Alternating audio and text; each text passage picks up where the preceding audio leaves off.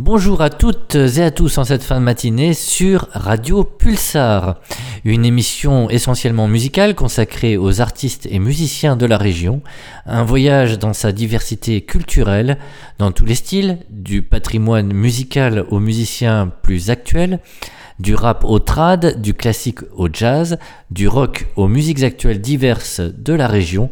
Bienvenue dans la dixième émission d'Oho au I'm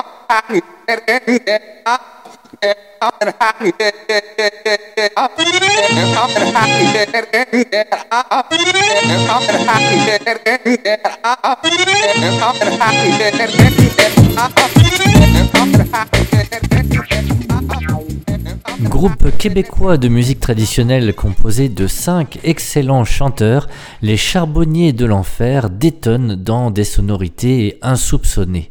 Formé en 94, l'ensemble s'est produit en Amérique du Nord et en tournée jusqu'en France ou en Roumanie. Les chants de leur répertoire sont souvent maritimes, mais très loin des interprétations habituelles des chants de marins. Ici, nous entendrons le chant Les Haubans les charbonniers de l'enfer sur Radio Pulsar. J'ai fait faire un beau navire, un navire, un bâtiment. L'équipage qui le gouverne sont des filles de 15 ans. Sur l'eau, sur la rivière, sur le bord de la mer, sur l'eau, sur la rivière, sur le bord du vaisseau. L'équipage qui le gouverne sont des filles de 15 ans. Moi qui suis garçon baudril, je suis embarqué dedans. Sur la rivière, sur le bord de la mer, sur l'eau, sur la rivière, sur le bord du vaisseau. Moi qui suis garçon baudril, je me suis embarqué dedans. J'ai aperçu ma maîtresse qui dormait dans les haubans. Sur la rivière, la rivière, sur le bord du vaisseau. J'ai aperçu ma maîtresse qui dormait dans les haubans. J'ai reconnu son blanc corsage, son visage tout souriant. Sur la rivière,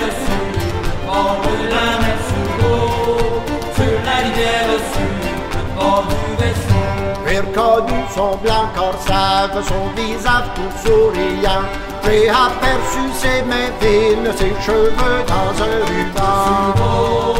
Sur la rivière, le bord de la mer, sur l'eau, sur la rivière, le bord du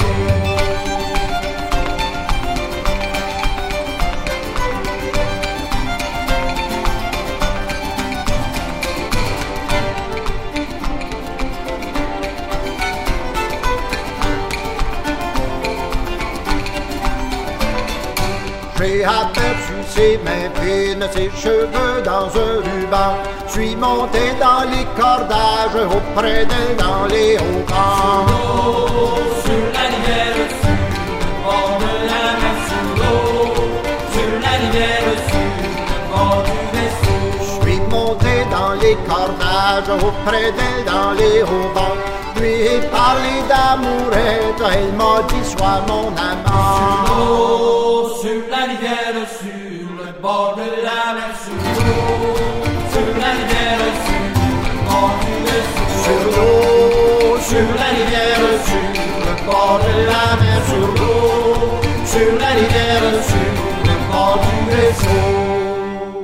Les charbonniers de l'enfer, les haubans. Restons au Québec avec l'excellent Ronald Larocque. Quel plaisir d'entendre en Poitou Ronald Larocque et Sylvie Bello, merveilleux conteurs québécois. Ces deux conteurs étaient présents dans la Vienne en septembre et en octobre et ont parcouru des scènes diverses autour de Poitiers. Ronald Larocque est un conteur qui crée lui-même ses contes et ses histoires. On est littéralement happé par la voix de Ronald, son imaginaire est singulier, empreint d'une poésie touchante. Ronald Larocque. La vie est faite de rencontres. Certaines sont plus particulières que d'autres. On rencontre parfois des gens qui ont un talent particulier, un don unique. Ils en sont pas toujours conscients, pas plus que nous. Mais lorsque c'est devenu évident, lorsqu'ils regardent derrière l'épaule du passé, ils s'aperçoivent finalement que depuis toujours, leur destin était tracé. Je le sais parce que j'ai rencontré un des membres de cette race rare, l'homme qui lisait dans les mamelons. Et je vais tout vous dire sur lui, si tout dire se peut, depuis les tout débuts d'ailleurs, car pour lui, tout a commencé dès la fin des cris de l'accouchement. Au moment même où le médecin a reçu son petit corps humide et un peu gluant, il l'a placé sur le côté face du ventre maternel dont il n'avait connu jusqu'alors que le côté pile. Il s'est mis à jouer de ses petites menottes. Il était passé du monde aquatique au monde aérien comme un poisson volant, de l'eau à l'air. Mais il cherchait quelque chose, on, le sentait. Et il a touché comme une petite falaise de chair. Et tout de suite, il y a un mouvement de reptation qui est apparu dans son corps. Et il a essayé de s'approcher encore plus de cette falaise de chair. faut dire que le médecin l'a aidé un petit peu. Il voyait où il voulait aller. Et avec ses petits doigts tout petits, il a approché ses lèvres il a enserré un mamelon, un tétin, et il s'est mis à boire la mer. Dans la chambre des naissances, personne n'en revenait qu'un enfant puisse trouver sitôt la félicité, la béatitude.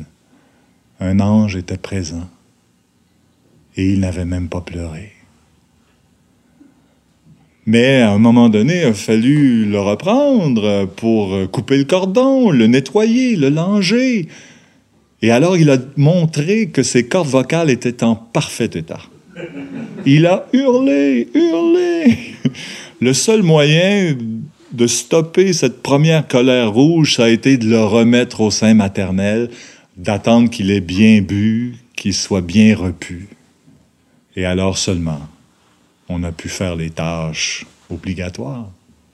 Les premières journées avec la mère ont été une espèce d'osmose, les premières nuits aussi. Le papa venait faire son tour de temps en temps, et le troisième jour, il a ramené toute sa belle petite famille à la maison, très orgueilleux. Il ne savait pas ce qui l'attendait, parce que l'enfant avait une soif insatiable, un désir inextinguible le jour, ça allait, mais la nuit, il réveillait sa mère à toute heure. Alors vous pouvez imaginer ce que ce pauvre homme, dont c'était le premier enfant, vous pouvez imaginer ce qu'il a dû supporter. Vous allez me dire que c'était la même chose pour la mère. Oui, mais allez savoir pourquoi. Pour lui, il trouvait ça plus naturel qu'elle se réveille. Les hommes. De toute façon, il avait des avantages collatéraux indéniables parce que depuis sa grossesse, sa femme avait des seins épormiables qui rendaient heureuse sa main de mari. Il avait toujours les yeux là. Même le médecin avait remarqué cette espèce de fixation. Et il lui avait dit Tu les aimes, ces seins-là Profites-en, parce que ça dure le temps d'un poupon. Et en plus, il y a de la compétition. Et pour ça, il y en avait quand la mère donnait le sein à son enfant. Ça, on ne le dit pas très souvent, mais pour la mère, c'était une espèce d'extase aussi, parce que les poussées de lait étaient tellement fortes, ça lui faisait tellement mal que lorsqu'elle approchait son bébé de son sein et qu'il se mettait à boire ses décilitres de lait, elle se relaxait complètement. Elle le berçait, mais tout en se berçant. C'était un bonheur partagé. Un jour cependant, elle a décidé qu'il était le temps de le sevrer. Alors on lui a présenté un objet oblong d'une forme phallique avec une tétine caoutchouteuse et on prétendait que cet ersatz pouvait remplacer la nature généreuse qu'il avait connue jusqu'alors. Il a pleuré, il a boudé, mais à la fin, c'est à la fin que sa mère l'a eu. Il était gourmand. Malgré ses contrariétés, il continuait de grandir. Il apprit à dire maman très rapidement pour désigner ses sphères extraordinaires. Et aussi papa pour signifier tasse-toi. Un jour qu'il était dans la cuisine en équilibre instable après une chaise et qu'il surveillait les seins de sa mère aller du frigidaire jusqu'au comptoir, du comptoir jusqu'à la cuisinière, c'est en tendant les bras vers eux qu'il fit ses premiers pas. Ses parents étaient tellement fiers de lui. Il continuait de grandir. Il découvrait bientôt que sa mère n'était pas la seule dépositaire de ses sphères célestes.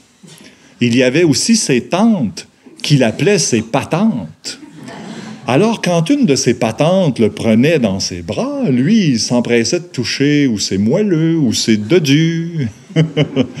la patente était un peu mal à l'aise, mais il était si jeune, elle le laissait faire. Il continua de grandir, il alla à la maternelle, en première année, tout était assez ordinaire. Et en deuxième année, avec Madame Lafleur, une institutrice à la poitrine significative, ses notes explosèrent, devinrent faramineuses. Madame Lafleur disait que jamais elle n'avait eu un élève aussi attentif. Ses parents montraient son bulletin à tout le monde. Il continua de grandir. Il eut 8 ans, 9 ans, 10 ans, 11 ans. Et un jour qu'il regardait la blouse de ses petites compagnes, il s'aperçut qu'un léger vent soufflait à l'intérieur de cette blouse. Et il eut l'intuition que tout comme les voiles des bateaux qu'il voyait à peine gonflés lorsqu'il y avait peu de vent, tout à coup devenir comme des spies, toute voile dehors, il eut l'intuition que ses compagnes, que jusqu'alors il avait placées dans la catégorie des poitrines plates comme lui et son père, qu'elles auraient un jour les mêmes trésors, les mêmes bijoux que sa mère, que ses patentes et que sa maîtresse de deuxième année. Il en éprouva un complexe terrible, parce qu'il avait compris que lui n'en aurait jamais. Mais en même temps, il se consola en se disant qu'il pourrait assister à la croissance. Et à ces jeux qui apparaissent vers cet âge sous les galeries, lorsque c'était son tour d'embrasser à la bouteille, il fallait lui voler les baisers, parce que lui, la bouche, ça ne l'intéressait pas. Il regardait la poitrine de ses jeunes compagnes, il surveillait la croissance. Vers 16 ans, il était timide tout ça l'avait rendu un peu comme gêné. Une fille que ça ne dérangeait pas trouva le moyen de l'attirer dans un petit coin discret, elle lui joua dans les cheveux, mais elle voyait bien où il regardait tout le temps. Alors, d'un geste spontané, comme ça, elle ouvrit sa blouse et lui présenta sa jeune poitrine. Il était tétanisé. Alors elle, elle pensa qu'elle ne l'intéressait pas, qu'il la jugeait, qu'elle n'aurait pas dû faire ça. Elle s'est mise à pleurer. Et lui, devant ses pleurs, il a trouvé le courage de bouger. Il a tendu la main. Il a touché son sein. Et tout de suite, il a ressenti comme une décharge électrique au-dedans de lui. Et il lui a dit, ne pleure plus, ne pleure plus. Le bonheur t'attend. Un homme viendra, il t'aimera. Oui, attends-le, il t'aimera, vous aurez deux enfants, vous serez heureux. Attends-le, ne pleure plus. Et il retira son bras et sa main avec des tremblements et des spasmes. Elle avait cessé de pleurer. Elle avait ragrafé son corsage parce qu'elle avait aussi compris qu'il ne se passerait rien d'autre, qu'il lui avait donné le meilleur de lui-même et que ce qu'il avait dit était vrai. Mais deux jours plus tard, elle lui envoya sa meilleure amie. Il eut plusieurs expériences de ce genre. Il connut plusieurs types de saints.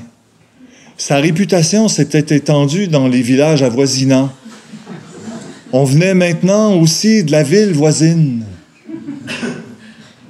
Et un jour, Il eut l'illumination. Il comprit. Il était devenu mamelonologue.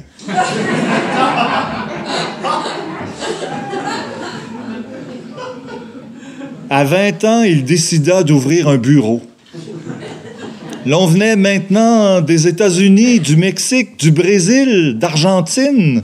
L'on venait d'Europe, de France, de Norvège. On venait d'Afrique aussi, de Ouagadougou. On venait d'Asie, on venait d'Océanie pour le rencontrer. Il connut des seins noirs étonnants, des seins bruns insolents, tout dressés. Il connut des seins blancs de toutes les teintes, des seins blancs presque albinos. Il connut des seins citrons, des seins melons, des seins pamplemousse, des seins oranges. Il connut des seins de tous les volumes. Il connut même des saints solitaires qui avaient perdu leur compagnon. Et une fois, une femme vint qui n'en avait plus, mais il trouva le sein vibratoire et le mamelon magnétique, et il put lui dire à elle aussi son avenir heureux. Et pour toutes les porteuses de ses beautés, de ses trésors, il éprouva de la tendresse. Cela se passait toujours de la même façon. La femme entrait dans le bureau, il l'invitait à s'asseoir, il approchait une chaise de la sienne. Il la regardait dans les yeux. Il installait sa chaise tout près d'elle, un peu comme ces chaises d'amoureux qu'on voit à Orotina, au Costa Rica, ou à Mérida, au Mexique. Il attendait qu'elle se sente bien. Et lorsqu'elle le voulait bien, elle ouvrait son corsage et lui présentait le sein qu'elle voulait. Alors il tendait la main, il admirait, il étudiait le grain de la peau. Il soupesait. Il étudiait les proportions. Et il allait tranquillement vers le mamelon. Et déjà, il ressentait une émotion, le mamelon parfois devenait comme du macramé, il en étudiait les sillons, il touchait le tétin où c'est souvent fendu au centre, et là ça arrivait, il lui disait tout son bonheur à venir, seulement son bonheur, il lui disait tout ce qu'il y allait arriver de beau, ce qui allait être heureux dans sa vie. Et il retirait sa main, parcouru de soubresauts, de spasmes, il se sentait fatigué, mais la femme souriait. Alors elle se levait après avoir agrafé son corsage. Elle laissait quelques bols dans l'urne près de la porte alors qu'il ne demandait jamais rien. Et elle s'en allait heureuse, confiante de tout ce qui allait lui arriver de bon. C'est comme ça qu'il gagne sa vie maintenant depuis plusieurs années comme mamelonologue, en donnant le courage aux femmes d'attendre ce qui sera vraiment bon pour elles.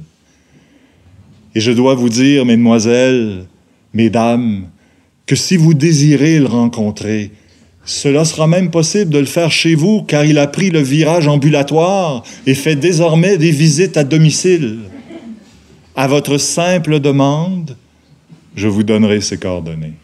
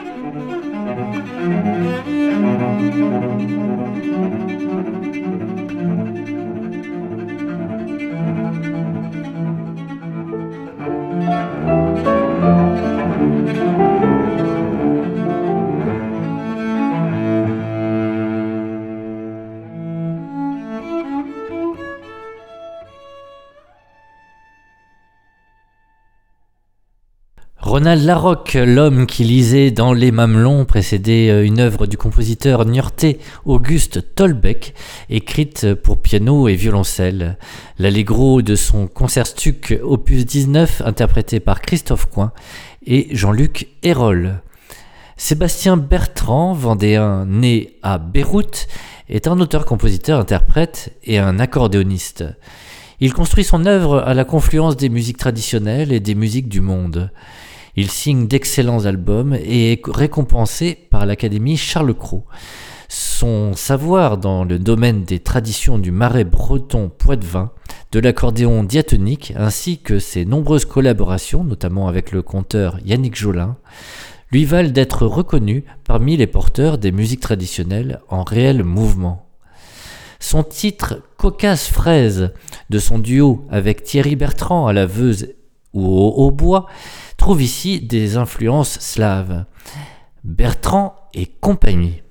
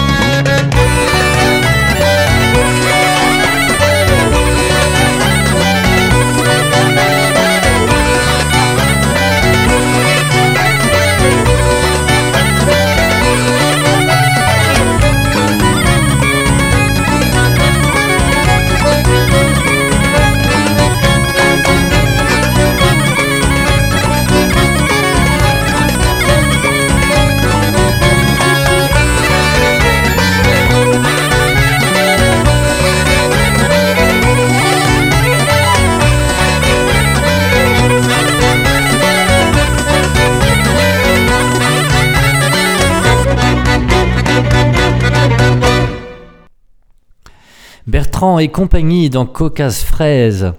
C'est des petits gars élevés en plein air et nourris au sein des balles de campagne du Poitou-Charentes qui aiment à se retrouver pour jouer les musiques traditionnelles d'ici et d'ailleurs. Polka, Scottish, Mazurka, avant d'eux, valse d'amour, il y en a pour tous les goûts et c'est avec Amustrad.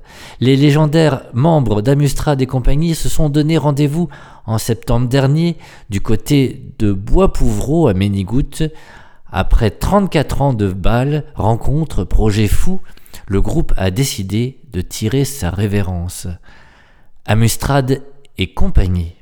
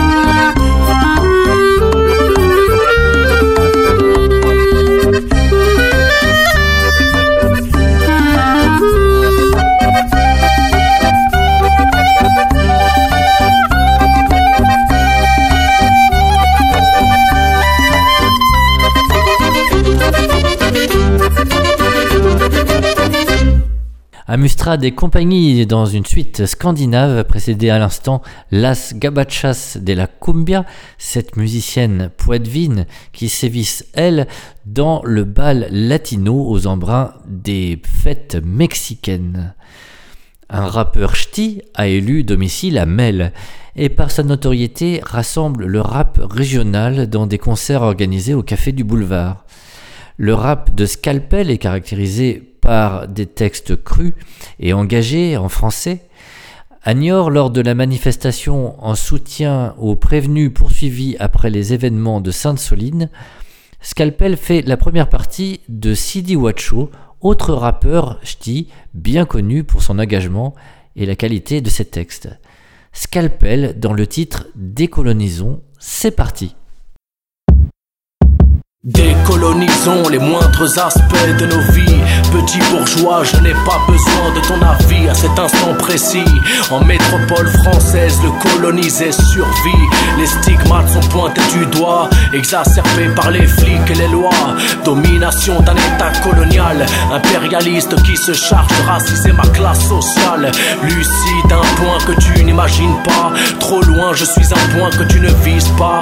Je garde un mental de fer derrière le j'observe. Entrée des luttes glorieuses de l'immigration. Les 30 sont passés par là, mais pas pour les frères et les darons.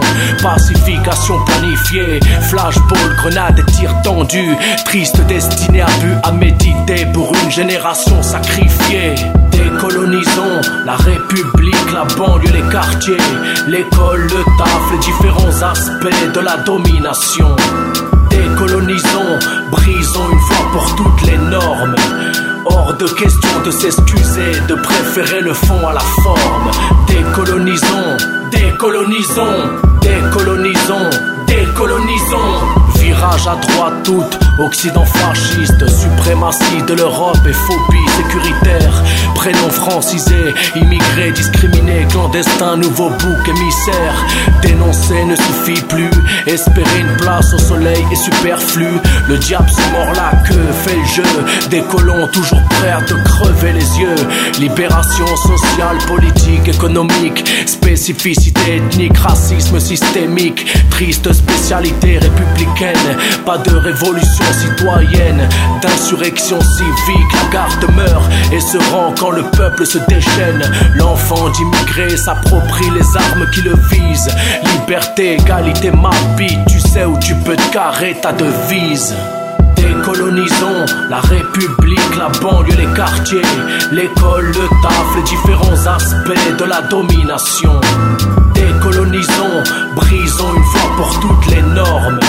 Hors de question de s'excuser, de préférer le fond à la forme. Décolonisons, décolonisons, décolonisons, Je suis l'ethno-gauchiste bâtard, le travailleur précaire, le survivant d'une bavure, le digne héritier de la sueur de mon père, le prolétaire fier qui écrit dans l'urgence, l'indigène qui méprise l'histoire officielle de la France, la mémoire des vaincus, la résistance, la voix d'une contre-culture métissée, le poing levé, les yeux rivés sur un drapeau palestinien hissé, l'autodéfense active, le militant que l'argent ne peut dresser, une flottille paix, direction Gaza. Viva Palestina, l'anarchiste qui crie H Katashuna. Décolonisons de tous les côtés, plus besoin d'avérer les faits. Si l'Amérique latine brille, América Latina, je n'en suis qu'un tout petit reflet. Décolonisons la République, la banlieue, les quartiers, l'école, le taf, les différents aspects de la domination. Décolonisons, brisons une fois pour toutes les normes. Hors de question de s'excuser, de préférer le fond à la forme. Décolonisons, décolonisons, décolonisons, décolonisons.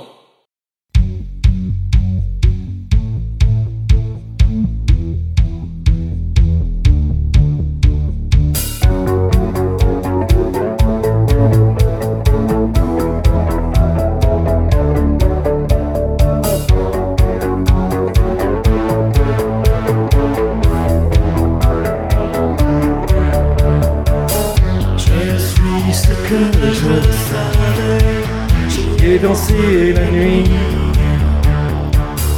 L'esprit parfois retrouvé. Et parfois c'est fini. Je me raccroche à qui Tous mes héros sont morts. Ne reste que mes ennemis. Tant pis si j'ai eu tort. Je suis ce que je savais. J'y ai baigné l'histoire.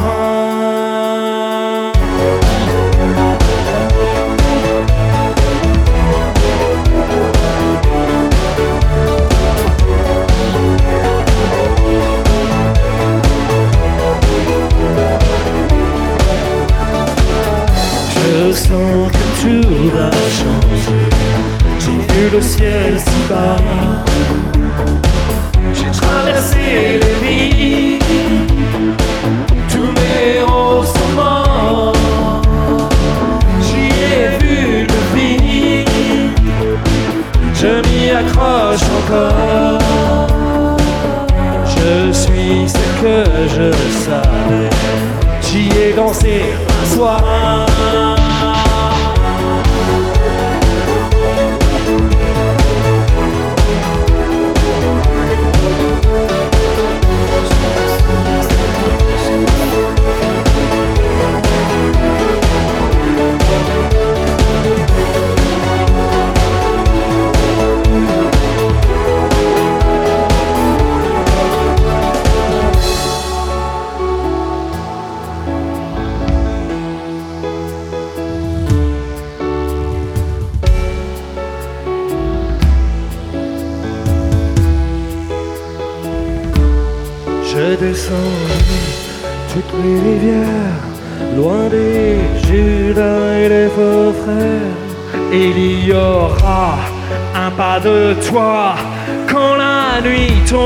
Près de nous.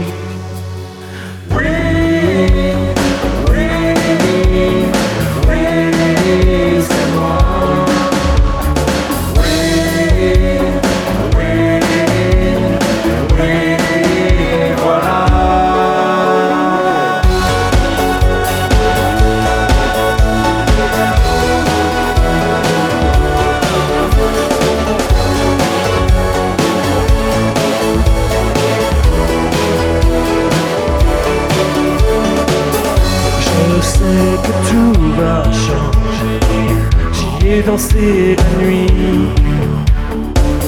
J'ai espionné tant que je pouvais.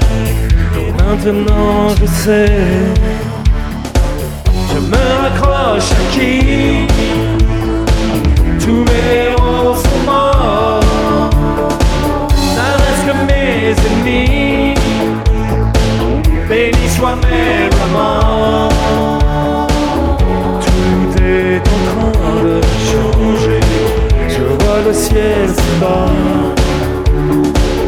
Je suis ce que je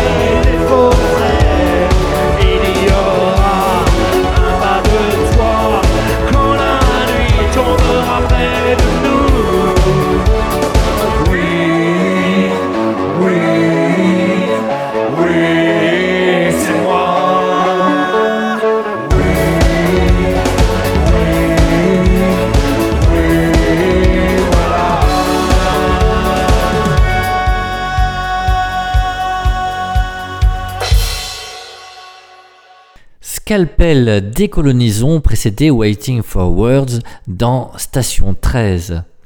Sur l'île de Ré, tout au bout de l'île, une plage idyllique du nom de Trousse Chemise a inspiré la magnifique chanson d'Aznavour qui porte son nom. Le guitariste Roland Diens, qui était professeur de guitare au CNSM à Paris, l'a magnifiquement adapté et transcrit pour guitare seule. Écoutons Trousse Chemise d'Aznavour par Roland.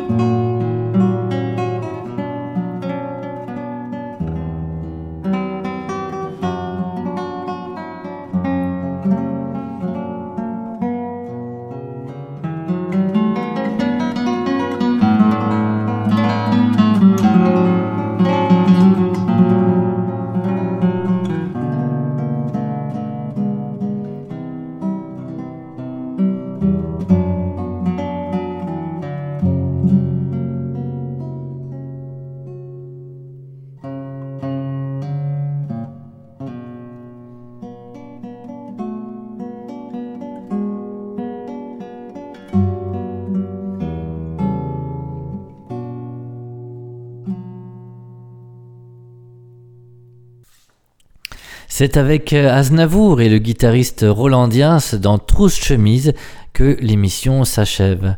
Le voyage musical et culturel dans la région continue dans la prochaine émission. Vous avez pu entendre ici des musiques du Poitou-Charentes-Vendée, mais aussi du Québec.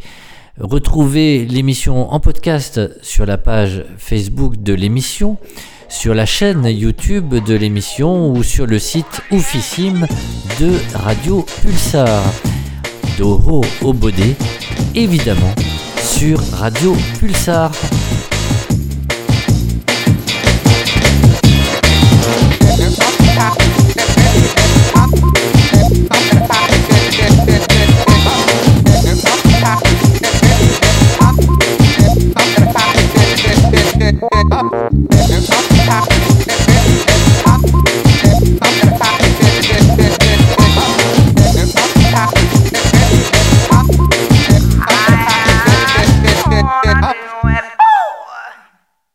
Une nuit, ma blonde m'a réveillé. J'ai ouvert les yeux dans le lit et elle avait la main levée sur moi et aussi un regard fou. J'ai arrêté son bras. Elle s'est calmée. Paraît que je bruxe. Pas que je brusque, que je bruxe.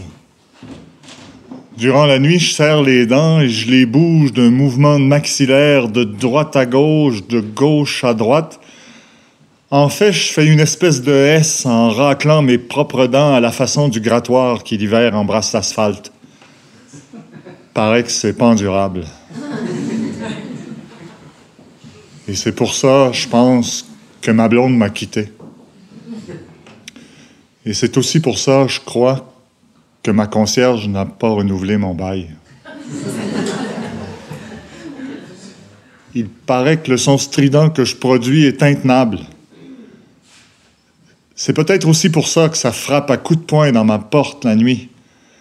Les gens du quartier ont fait signer une pétition pour que je m'en aille. Les parents parlent surtout des pleurs des enfants dans le cœur de la nuit à cause des ultrasons qu'ils perçoivent de mon bruxage. Je ne sais pas comment tout ça a commencé. Mais peut-être est-ce lié à ce rêve récurrent que je fais où les gens près de moi se dissolvent dans l'air aussitôt que je les touche. L'Assemblée nationale s'est réunie d'urgence afin de promulguer une loi qui m'est particulièrement dédiée pour interdire mon bruxage sur l'ensemble du territoire. J'ai voulu les prendre de court et je suis parti pour le Nunavik, pour le nord très nord. Je voulais vivre en ermite et surtout avoir la paix. Mais deux jours après, ils étaient déjà là, des centaines autour de ma tente, avec leurs hélicoptères, une mission de l'ONU. Ils m'avaient retrouvé à cause du bruit du bruxage. J'avoue qu'il m'arrive encore parfois de dormir il paraît que ça s'entend jusqu'en Chine maintenant. Et certains pays menacent d'attaquer si l'Amérique du Nord ne règle pas le problème que je constitue.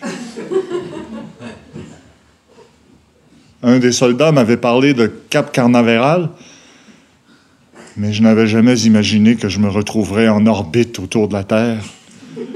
Ils m'ont lancé dans l'espace pour évacuer le problème, mais je vois bien que je ne serai plus seul longtemps que ça ne sera plus jamais tranquille, car je vois bien qu'en bas, sur la surface sombre de la planète, les lumières des villes ne s'éteignent jamais. Personne n'arrive à dormir à cause de mon bruxage intergalactique. Depuis des jours, je vois comme des comètes de lumière par la petite fenêtre de ma capsule. Et je reconnais maintenant que ce sont des flottes de guerre venues du fond des galaxies. Elles arrivent de partout. Je sais que c'est pour moi, car je le confesse, je bruxe. Et pour tout vous dire, en ce moment même, je m'endors énormément.